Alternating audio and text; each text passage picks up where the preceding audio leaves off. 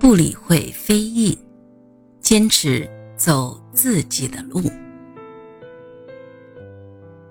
洛克菲勒的一生中，遇到过很多非议，但他始终能安然面对。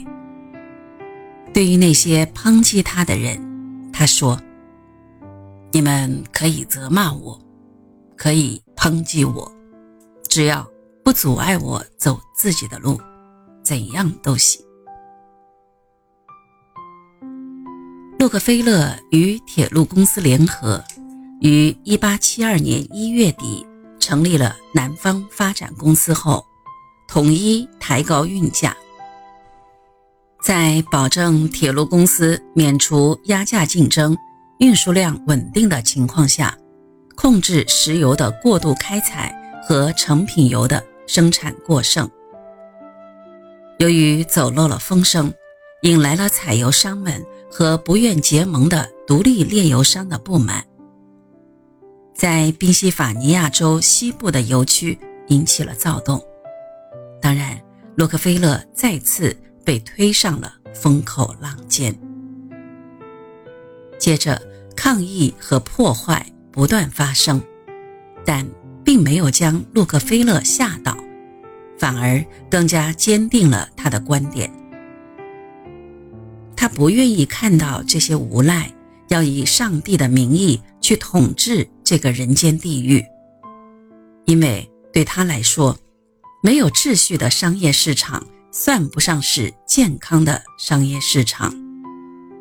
总有一天可能会面临着危机，所以他一心希望建立起一种规则，让石油行业能够井然有序的发展。洛克菲勒对人说道。我们标准石油公司井然有序，是一个合理化的组织，但是那些采油商们是一群粗暴无礼的家伙，随便一个号令，他们就敢到处捣乱闹事。洛克菲勒坚持自己的观点，认为没有必要对他人解释自己的举动。也不愿意去理会那些叽叽喳喳的记者。为了防止意外，他的床头放着一把左轮手枪。随着事态的愈发混乱，洛克菲勒并没有乱了阵脚，他显得更加冷静，丝毫没有退缩。从南方发展公司事件被揭发到该公司夭折这四十天左右的时间里。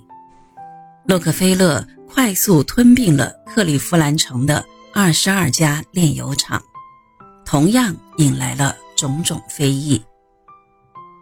标准石油公司吞并了主要竞争对手克拉克佩恩公司后，该公司的合伙人之一詹姆斯·克拉克对媒体说：“他之所以同意出售炼油厂，完全是因为害怕南方发展公司。”洛克菲勒并不这么认为，他辩论说那些炼油商主动把厂子出售给他的。有几个竞争对手说，洛克菲勒用他和铁路公司秘密达成的交易威胁他们。洛克菲勒指出，自己根本用不着什么威胁手段，对手们的想象力实在太丰富了。对于恐吓克利夫兰城炼油商的说法。洛克菲勒同样矢口否认。假如标准石油公司不接收这些厂子，他们就只能破产了。由此可见，洛克菲勒坚信自己的行为是正义的。标准石油公司之所以收购那些炼油商的厂子，本意是慈善的。对于不同的炼油商，洛克菲勒采用了不同的对待方法。他会对实力弱小者说：“我们想要接下你们的重担，协助你们施展才能，维护你们的利益。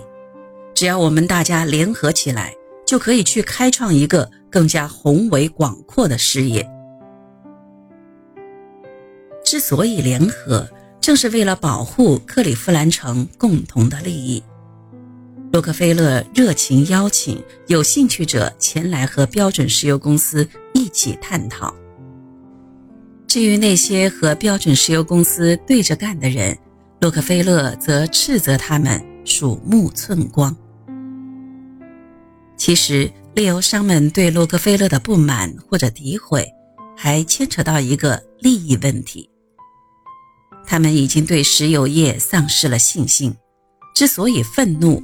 很大部分原因是不满意洛克菲勒对他们企业的评估方式，觉得洛克菲勒支付的补偿金额太少，几乎等于按照废铁一样的价钱在收购，并且提到了诸如信誉之类的无形资产，洛克菲勒根本没有进行评估。洛克菲勒对此反驳道：“不，一家亏本的公司信誉根本不值钱。”假如炼油厂没有生意可做，还不如船或铁路。毕竟船和铁路还有其他的用途。其实，洛克菲勒将这么多工厂接收以后，就直接关闭了，根本没派上什么用场。